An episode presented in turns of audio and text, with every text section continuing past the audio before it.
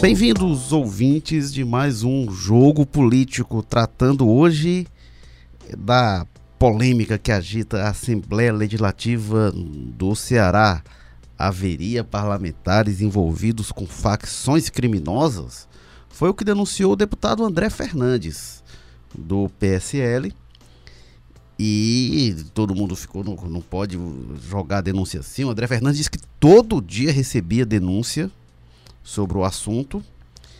É, ele se cobrou que ele apresentasse provas e o André Fernandes fez isso. Foi ao Ministério Público e levou lá a denúncia contra o deputado Nezinho Farias, do PDT. Disse que ele teria relação com facções.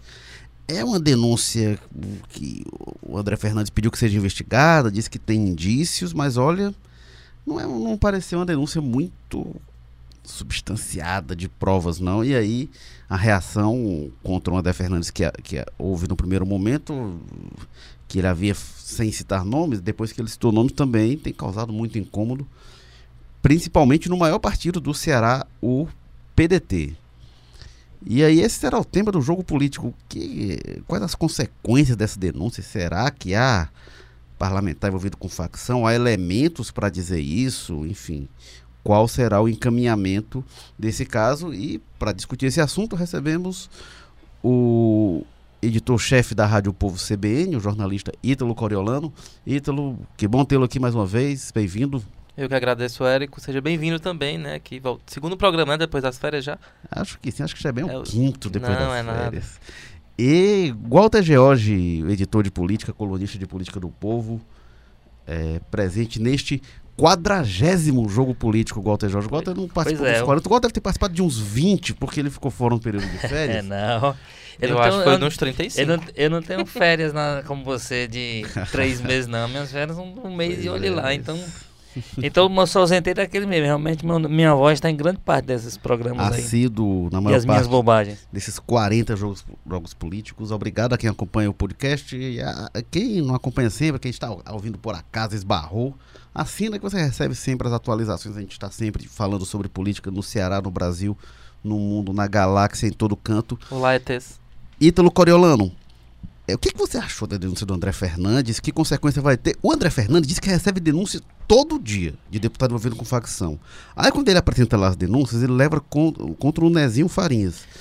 Todo dia ia alguém lá, o Nezinho Farias tá envolvido com facção. Será que todo dia alguém ia bater no gabinete É, eu pensei que ele Fernandes? tinha uma lista de pelo menos uns 20 ou 30 parlamentares que teriam aí esse, envolvimento que ele eh, destacou com facções criminosas. Mas o resultado foi fraquíssimo, né? Apenas um citado, né? E de forma realmente eh, triste, né? Vergonhosa, como foi apresentada a denúncia, confundindo jogos eletrônicos com, com o jogo do bicho para tentar aí forçar uma ligação com, com o crime organizado. É, falta realmente ao André Fernandes uma maturidade para atuação parlamentar que a gente sabia que seria difícil ele conquistar rapidamente, né? Porque, enfim, ele não tem um histórico político, ele apareceu aí como candidato nas eleições do ano passado, a trajetória dele é praticamente toda de youtuber, né? Então ele acha na cabeça dele que ele poderia fazer na Assembleia, fazer no plenário o que ele fazia nas redes sociais. E isso não é possível, ele precisa ter responsabilidade sobre aquilo que ele diz. Não vai ser a imunidade parlamentar dele que vai criar uma redoma eh, protetiva que vai impedir ele de, de arcar com as consequências, né? De, de responder por aquilo que ele acusa, por aquilo que ele diz. E é uma acusação muito grave. Ele colocou em suspeição toda a Assembleia Legislativa no momento em que ele diz que existe, mas não cita os nomes. Aí vai no Ministério Público, apresenta dois pedaços de papel que não diz nada com nada, eh, e enfim, vai agora enfrentar um- um- uma, uma representação no Conselho de Ética e eu acredito que seja muito difícil ele não sofrer nenhum tipo de punição. Talvez a perda do mandato seja algo muito radical, mas ele vai com certeza sofrer pelo menos alguma advertência, porque é, não se pode des- desrespeitar colegas dessa forma, né? E, enfim, falta realmente nesses seis, seis meses de mandato, de mandato do, do André Fernandes, algo mais concreto em termos de produção legislativa. Você não tem conhecimento de nada muito relevante, de que tenha sido resultado do mandato dele? E ele tenta chamar atenção, ganhar os holofotes a partir desses rompantes, né, a partir desses discursos mais fervorosos, mas eu acho que agora ele extrapolou, ele rompeu qualquer limite realmente ético, qualquer limite de responsabilidade quando ele faz esse tipo de de acusação grave sem nenhum tipo de prova, sem nenhum tipo de elemento, porque ouviu em alguma esquina ou em algum lugar alguém falando isso e levar isso para plenário é muito grave, é muito grave. Eu espero realmente que o Conselho de Ética não tirar o mandato, eu acho que é demais, mas que faça algum tipo de advertência, algum tipo de punição que talvez coloque ele aí no rumo certo, né, na, da política é, positiva, da política real. Ele precisa atuar como parlamentar que realmente olhe mais para as necessidades da população e não fique nessa, nessa atuação de youtuber que não interessa a ninguém. É, o, quando ele fez a, a, primeira manifestação, ele falava no plural, né? Ele não falava só de um deputado, né? ele falava de deputados. E ele até dizia assim: olha, não estou dizendo que são todos, mas tem deputado. Então ele dava com, com certeza, né? Não era uma coisa, ah, acho, parece, não. E ele foi o deputado estadual, é importante contextualizar. Mais votado. Mais votado do Ceará, né? Não é uma pessoa que entrou ali na rabeira com sobra de voto de alguém, que entrou na. Não, ele teve uma votação. Então, é realmente um personagem que chega com a força política na Assembleia e faz isso. Gota Jorge, é, aonde será que este caso levará André Fernandes? O que que vai? Deu uma movimentada na Assembleia, né? Porque a Assembleia Legislativa, nos últimos anos, da forma de costura do deputado, do, do governador Camilo Santana com os deputados, não deixou espaço para muita emoção na Assembleia, não. Mas aí chega o deputado André Fernandes e consegue realmente, já alguns episódios, mas esse mais do que tudo, dar uma movimentada na casa. É. Primeiro, lembra que o, o Ítalo é bom quando ele participa, que ele leva o debate a alto nível, né? Redoma protetiva. Como é que. Não é, é nem sei onde é que eu disse esse termo, mas tá aí, gente. mas é, olha. Bom, é, primeiro eu acredito que o deputado deva receber todo dia um calhamaço, um catatal, um volume grande de denúncia, porque de vez em quando, por exemplo, chega aqui pra gente. A diferença é que a gente cuida de fazer um mínimo de apuração dessas coisas e ele parece que não, né? Ou seja, e aí ele, como ele, uma das missões dele, né? Que, que ele próprio se, se definiu como sendo, né? entre as prioridades dele é sacudir a Assembleia, inclusive o, o, tal do corporativismo, ele tem que atacar o pessoal de dentro. Eu acho que a gente tem nesse momento na política brasileira, a gente tem um padrão estabelecido, a gente tem discutido isso de vez em quando aqui com relação, por exemplo, ao caso do Bolsonaro. Muitas do, muitos dos movimentos dele, a gente detecta são movimentos para atender o pessoal dele. Assim, não é, o, não é a cabeça de quem acha como presidente da República, que tem que ver todo mundo, é de quem são. Tem uma satisfação a dar a ao público específico dele, a quem acredita nele, votou nele e tal. Eu acho que nós temos espalhados pelo Brasil, inclusive no Congresso Nacional, mas nas assembleias, a gente tem esse tipo de, de político, de representante, e o André Fernandes, no caso da Assembleia, é, é o mais notório deles. Ô, Walter, pode ser que ele se dê bem nesse aspecto perante a opinião pública, inclusive, até é. acionado no Conselho de Ética, pode é. parecer uma coisa assim. Pode, inclusive, usar a favor dele com relação ao discurso para esse pessoal. Agora, é, de dizer, olha, é. gente, estão aí reagindo porque Isso, eu tô denunciando. Porque eu sou, bem, porque eu vim, é, eu Mas se fosse algo fundamentado, mas denunciando nada. Pois né? é, eu, eu acho até o seguinte: que se ele tiver um pouquinho de disposição, se levantar, talvez ele encontre coisa mais séria, talvez ele encontre, ele pode encontrar até o que ele tem dito irresponsavelmente, genericamente, é, parlamentares ligados a facções ou coisa. Talvez até ele encontre. Agora, ele tem que apurar isso com mais responsabilidade. Ele não pode pegar um que ele diz que é uma.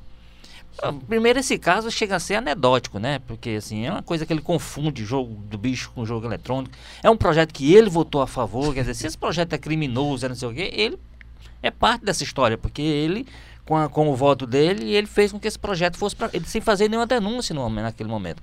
Pois é, né, Walter? Então, Inclusive isso que você pontua, assim, é, o Nezinho Farias não é um parlamentar de muita visibilidade, de uma trajetória. Então, inclusive, conheço um pouco da trajetória dele.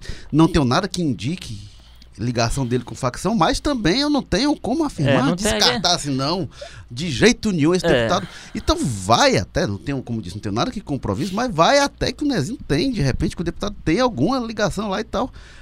A questão é que para dizer isso tem que ter. Não pode só jogar. É, porque, porque aí, tem, aí, aí tem o um efeito colateral, né? É, se, se, assim, se a gente vê um, uma, uma, pessoa com um mandato parlamentar, um mandato de deputado estadual, como o André Fernandes tem hoje, tratando esse tipo de tema com esse nível de responsabilidade, a gente o que é que ele trata com responsabilidade? Quer dizer, em que momento é que ele é um deputado responsável que está lá para representar, que está lá para defender a legalidade, que está lá para apontar problemas, que quer dizer, você vai também minando um pouco do ponto de vista do papel que você representa e ele talvez não tenha noção ainda disso.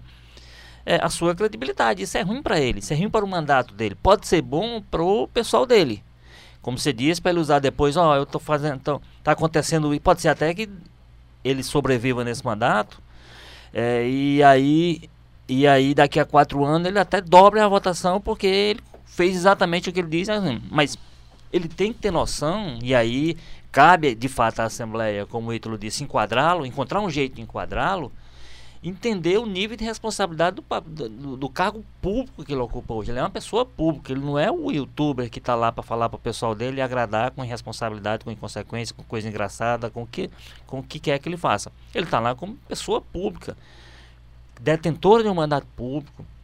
Então ele é um funcionário público, digamos assim, em última instância, pago por nós, e portanto tem que ter responsabilidade. Ele tem que estar tá lá cumprindo um, um, um, um papel que o faça útil não apenas para o pessoal dele, faça útil para a sociedade. É, Walter, inclusive, está muito claro qual o papel que ele, ele tinha se apresentado como esse papel que ele quer cumprir na Assembleia.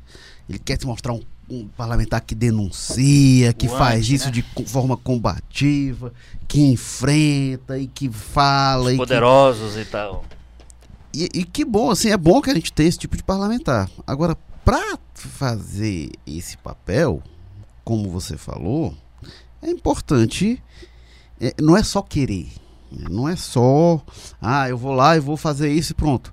Tem que se preparar para isso. Tem que trabalhar muito. Isso exige muito trabalho. A tribuna é o último passo. Quando você vai lá levar a denúncia, é porque você fez um trabalho árduo antes de averiguar, de ver a consistência. Senão, a imagem que passa é de que falta realmente responsabilidade, de que falta critério, de que falta rigor. É muito quem faz. A gente, há décadas que, que trabalha com isso, já recebe muita denúncia e a gente sabe quem são os políticos, que são as fontes cuja denúncia se deve levar a sério porque tem um fundamento e tem consistência, tem elementos que indiquem aquilo e sabe quem são aquelas pessoas que a denúncia chega e você diz, não, não vou nem olhar isso aqui, é, porque e, a pessoa joga qualquer coisa. E, e, sabe o que é que eu, sabe o que é que eu acho um pouco mais grave nesse episódio? É o seguinte, não será também o primeiro caso de um deputado que, consequentemente, foi lá para a tribuna e, e, disse alguma coisa que não devia ter dito e, de, e, é pressionado e tal, e depois tem que voltar ao assunto. É que ele, ao invés de dizer, olha, de fato eu eu me excedi ali, eu de fato eu fiz, fiz uma denúncia, eu, eu recebi as denúncias, mas eu, eu, vou apurar direitinho e tal. A resposta que ele decidiu dar foi pegar qualquer coisa e correr para o Ministério Público para dizer que tinha alguma, tinha alguma procedência naquela denúncia. Eu acho que ele devia ter recuado naquele momento, ter feito, se fosse o caso, algum no microfone algum pedido de desculpas, eu me excedi e tal, etc. Como já, como já aconteceu em outros casos, alguém quando sentiu esse tipo de situação, a pessoa vai lá e faz a sua e continua se for o caso, da sua investigação.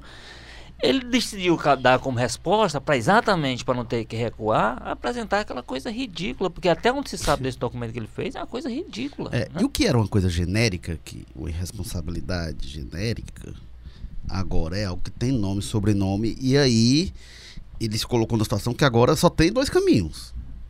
Ou se prova que o deputado Nezinho tem ligação com facção criminosa, ou fica patente que ele foi responsável. Agora ele se colocou no encruzilhada, que não é mais uma coisa. Agora tem nome e sobrenome, agora é uma questão ali é que tá os dois. O vai... Nezinho vai ter trabalho para desfazer, porque isso é uma situação que lá na é. base eleitoral dele, isso vai ser trabalhado e já está agora... sendo. E aí, doutor? É. Ele que se vire para desfazer essa imagem. Agora, inclusive, quando ele fez o primeiro pronunciamento, né, ele disse: Não, eu tenho imunidade parlamentar, quem achar ruim que se exploda. Claramente, ele fez isso também, dizendo assim: Não, olha, ninguém vai poder me processar, não vão poder me levar para a justiça por isso. E essa salvaguarda realmente ela é, assim, ele não responde judicialmente pelas coisas que diz no exercício do mandato. Ele tá mas ele pode responder por quebra de decoro. Eu não sei se ele atentou para isso. É, quebra de decoro que é essa coisa subjetiva, né? Inclusive, é, é, é um julgamento político e, e, um julgamento dos pares sobre a postura de uma pessoa lá dentro. Então, ele pode ter consequências assim. Agora, ele claramente estava se ele fez algo é, é, confiando na imunidade parlamentar. A imunidade parlamentar é uma garantia importante para o exercício dos mandatos, mas você não pode fazer coisas se confiando porque tem imunidade parlamentar e que se não tivesse ele não faria nada nem parecido. Porque isso teria outro tipo de consequência. Então é complicado também. É, a né? gente tem que diferenciar essa imunidade parlamentar é, da liberdade de expressão. Ele poderia lá acusar o PT de ser ladrão, como, enfim, já é comum dos partidos mais ligados à direita. Mas no momento em que ele coloca é, em xeque é, a lisura dos parlamentares, né, a atuação dos parlamentares, então ele vai muito além da, do que prevê a liberdade de expressão, do, do que prevê é, é, a imunidade parlamentar. Né? É, é, é, você vincular um poder, uma casa, a, uma, uma, a práticas criminosas, né? que, enfim, o, o Ceará enfrenta há alguns anos e que realmente é, tem tido aí um esforço muito grande de tentar desarticular. Então, quando você leva à população esse tipo de desconfiança, é, o que, que se pode pensar do legislativo que já está é. tão desgastado, aí você ainda faz esse tipo de, de, de ilação, de, de acusação, é, é que ajuda a manchar ainda, ainda mais a, a imagem da é. política que já está tão deteriorada. É uma coisa, né? Assim, é uma coisa que na eleição passada se discutiu, há algum tempo se discute, mas na eleição passada ganhou muita força da interferência das facções nas eleições, de que teria gente financiada por facção, teria uma bancada das facções. Isso é um assunto muito sério. E tem de ser tratado com muita seriedade. Inclusive, assim, se tem algum indício, tem de investigar, mas tem de investigar de forma. Não é assim, ah, joga e. Não, isso tem que ser tratado com muito critério e muito rigor. Não pode ser dessa forma que o parlamentar fez. Então, realmente é um. É, é um indício preocupante do início de mandato, do, repito, do deputado mais votado do Ceará, né? Então também leva a e questão. que já se coloca para disputar a prefeitura também. Pois é. Aí esse é o ponto que a gente e, precisa e, entrar também. Pois né? é, e, e, tem agora tem uma questão com relação ao, ao André Fernandes, assim, que é o que ele representa, né? Você tem, como o Ítalo lembrou aí, você tem um desgaste na política muito forte, então você tem um grupo grande de parlamentares espalhados pelo Brasil, tanto no Congresso como nas assembleias, é, que cresceu nesse vácuo. A votação expressiva dele, mais do que a eleição, a votação expressiva dele é muito isso, é muito fruto da, do desencanto com as pessoas com a política chamada tradicional. Então, a gente tem exemplos não exatamente igual a esse, mas assim, de gente que não, não entende qual é o limite, por exemplo, da imunidade, de gente que tem tentado vencer pela, pela ou pela agressão verbal ou pela agressão física mesmo, assim, você tem N casos. Você tem você, não, é que, não é que antes não havia. Não havia antes no volume que a gente tem em seis meses de mandato apenas. Tem deputados não apenas do outro dia, no, no, numa sessão dessa do Congresso, ah, dessas, da reforma da Previdência, teve um deputado do Paraná que começa começa esquisito até pelo nome, mas enfim, esse não é o problema, o boca aberta. Tava, tava inclusive é, em outro dia também tem, trocando, é, é, quase que partindo para para é, troca de agressão física dentro do plenário, mas aí ele faz um discurso lá, a, a, faz uma listagem de deputados que ele acusa de terem. É, ele trata lá como uma denúncia, que tem, tem aposentadoria especial e tal. E aí ele termina dizendo, vocês deputados, aí alguém advide, vocês deputados, não, nós deputados, o senhor é deputado hoje. Então essas pessoas, inclusive, às vezes não têm nem consciência disso. Então acho que não, eu estou aqui representando essa, essas pessoas que estavam insatisfeitas, só que eles hoje estão dentro do jogo. Essa questão que o Érico lembra aí do, do, do, do a pessoa pensa na imunidade, daqui a pouco é o seguinte, passa do ponto, é enquadrado como decoro, perde o mandato e volta a perder a imunidade. Então volta a ser um cidadão comum e não vai poder cometer, não vai ter a tribuna para protegê-lo, para transformar, como o Ítalo disse, na redoma protetiva, né? Então, então assim, a gente tem um padrão também estabelecido que ou o sistema, esse sistema com o seu com as suas regras enquadra, ou então a gente vai ter realmente uma coisa fora. E aí também o próprio papel do Ministério Público, o Ministério Público recebeu a, a denúncia do deputado, E cabe ao Ministério Público, inclusive, se posicionar, dar seu parecer para dizer, olha, isso aqui não tem. Não, faz, não sei como é, que vai, como é que vai ser encaminhada a investigação deles, mas se a, a, denúncia é irresponsável, acho que o próprio documento do Ministério Público pode ajudar a transformar isso na sua, na sua investigação é lá possível, para poder o sistema como um todo, não apenas a Assembleia, mas o sistema como um todo, enquadrando um pouco as pessoas, que há regras que eles precisam, eles não podem transformar, pegar a regra que, do YouTube, que às vezes é, do, das redes sociais, que às vezes é regra nenhuma, e levar para dentro de um parlamento com a responsabilidade que ele tem hoje de deputado estadual, que eles têm hoje de pessoas públicas, insisto.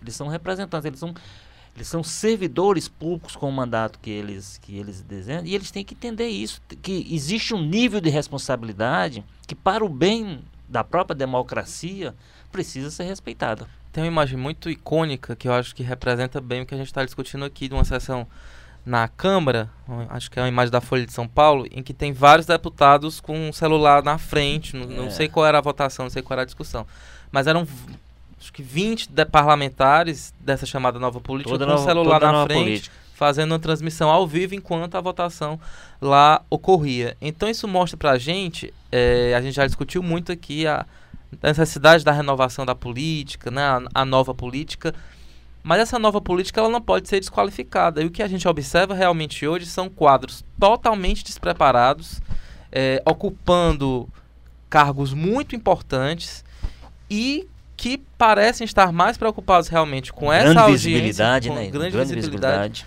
mas estão mais preocupados com essa essa audiência das redes sociais, né, em satisfazer o que aquelas pessoas querem consumir, mas o, o, o conteúdo realmente político dessas pessoas é muito raso, né? É, agora, o, e você acompanhou muito bem, né, Ítalo? Isso antes de ser parlamentar era mais ou menos o tipo de comportamento que o André Fernandes já mantinha no seu canal no YouTube. Né? Isso dentro do ambiente virtual e tal. A questão agora é que ele está levando isso é, para outra esfera, né? O ambiente virtual alcança muita gente nele lá no YouTube, enfim. Mas alcança um nicho. E agora ele chega a outro segmento e leva para o coração do, da política do Ceará, né? E aí isso ganha outra visibilidade. É, é, mas isso já era a postura dele no, no YouTube, então a, meio que a Assembleia vira uma extensão do canal dele é, no YouTube. Isso é que está acontecendo. Agora, então... É, só completando, porque, por exemplo, no momento em que o deputado enfrenta algum tipo de de vício ou, ou, de prática realmente antiga da política, como os altos gastos né, do legislativo que realmente existem, ou enfim, práticas atrasadas, até aí tudo bem, a gente parabeniza, é papel dele realmente fazer isso, fiscalizar e tal. Mas no momento em que ele apela para mentira, né, até agora não se tem prova que ele falou foi uma grande fake news, né? A partir de, uma, de um projeto que não tem nada a ver com facção, com crime, o que ele fez foi criar uma fake news. Então, quando ele apela para isso, aí sim a coisa fica muito mais grave e ele vai ter que responder pelos seus atos. Pois é. E agora você citou em questão da prefeitura, né, que ele já surge, ele já se colocou como alguém interessado em disputar a prefeitura. E outra polêmica quase simultânea que ele está enfrentando é dentro do próprio partido, né? Então, ele deixou a presidência do PSL em Fortaleza, foi destituído por causa do conflito interno, diz que está desiludido com o partido, sobretudo pela atuação da bancada federal. E aí, o controle do partido no estado é do deputado federal Heitor Freire. É, o Heitor Freire que puxa, que também tinha se colocado como possível nome para a prefeitura, mas já tem uma inclinação, parece, a apoiar o capitão Wagner na eleição do ano que vem. Capitão Wagner com quem o Fernandes tem tido atritos é, e questionado as posturas, enfim, que diz que o Wagner não defende tanto assim o governo Bolsonaro e o PSL vai com alguém que esteja 100% com o Bolsonaro. E o fato é que ele está nessa briga interna. O André Fernandes é a, a, foi o, o, grande vitorioso do PSL no estado. Ele, para deputado estadual, teve mais votos do que o Heitor Freire para deputado federal. Então, eleitoralmente, no Ceará, ele é a pessoa do partido do Bolsonaro mais forte. Então isso não sei até que ponto isso causou alguma no jogo de egos, de vaidade interna, causou algum ciúme, isso. O fato é que teve esse conflito dentro do PSL, a questão está tumultuada dentro do PSL, o partido, inclusive a, a notícia de que ele estava sendo retirado da direção municipal veio quase simultaneamente a esse é, é, é, essa crise na Assembleia e o PSL disse logo, não, não é, o Heitor Freire deixou claro, não, não é por causa disso. Mas também o PSL não tomou as dores dele, também não veio em defesa dele diante desse episódio. Então ele está aí em algumas frentes, né? Além de ser o mais votado, ele é o deputado mais jovem, acho que o mais jovem do país, né? Inclusive que foi eleito deputado estadual. Então aí pesa também a imaturidade, mas tem também esse contexto de um conflito dentro do próprio PSL envolvendo a eleição do ano que é, vem. É, mas, mas isso eu já acho é, que seja que seja feito assim de da, mais do que da imaturidade do despreparo de uma parte de pessoas que chegou hoje para essas posições muito é, destacadas, do ponto de vista do, do exercício do poder mesmo, que é uma coisa você ser um, um youtuber popular e tal, etc. Outra é você exercer o poder de fato, né? que é o que está acontecendo hoje com eles. Então eu acho que isso naturalmente gera uma disputa que é o que eles estão protagonizando hoje, uma disputa por de egos mesmo, basicamente de egos. É, para quem é mais amigo do presidente, para quem é mais poderoso nisso, para quem é mais poderoso naquilo. E isso gera os atritos que, que a gente está está observando. Evidentemente, por exemplo, Heitor Freire gostaria de ser ele a pessoa mais forte no Ceará para poder, numa, numa primeira disputa como essa por uma prefeitura como a de Fortaleza, ele ter condição de, de se apresentar como representante desse, desse grupo. Então, é assim, há um, um, nesse momento há um pouco do efeito do que a gente vivenciou com as urnas em 2018, que eu considero natural, que faz parte de um processo de chegada desse pessoal na instalação. É um, chega um grupo de vez, todo ele novo, quer dizer, você vai olhar em torno desse pessoal, não tem ninguém com experiência nesse tipo de coisa aqui. Coloca um pouco de, de ordem na coisa, todo mundo marinheiro de primeira viagem, nessa perspectiva. Evidentemente, quando a gente fala, quando eu falo de visibilidade do André Fernandes, ele tinha muita visibilidade como youtuber. É diferente dele ter visibilidade falando para a sociedade, para todo mundo e não apenas só para o pessoal dele. Isso é que, isso é que mudou e é que, e que ele precisa entender. Então, eu acho que essa disputa de poder que há entre eles, eu já, a essa eu já, já coloco numa fase de instalação que, que dava para a gente esperar que acontecesse. O que precisa ser, o que eles precisam ser cobrados o tempo todo é o seguinte, ó, eles entenderem esse novo papel como pessoas públicas, entenderem que há um limite, mesmo que a, imunidade parlamentar dê a ele uma liberdade que talvez até antes ele não tivesse, né? Talvez ele não tivesse no, no, no, no canal dele no YouTube a liberdade que ele tem hoje para chegar na tribuna da Assembleia, com a TV Assembleia, com todo mundo olhando. É, com alcance, porque vai além do pessoal que quer ouvi-lo, né? Inclusive, até quem não quer ouvi-lo se vê obrigado a, a ter contato com isso.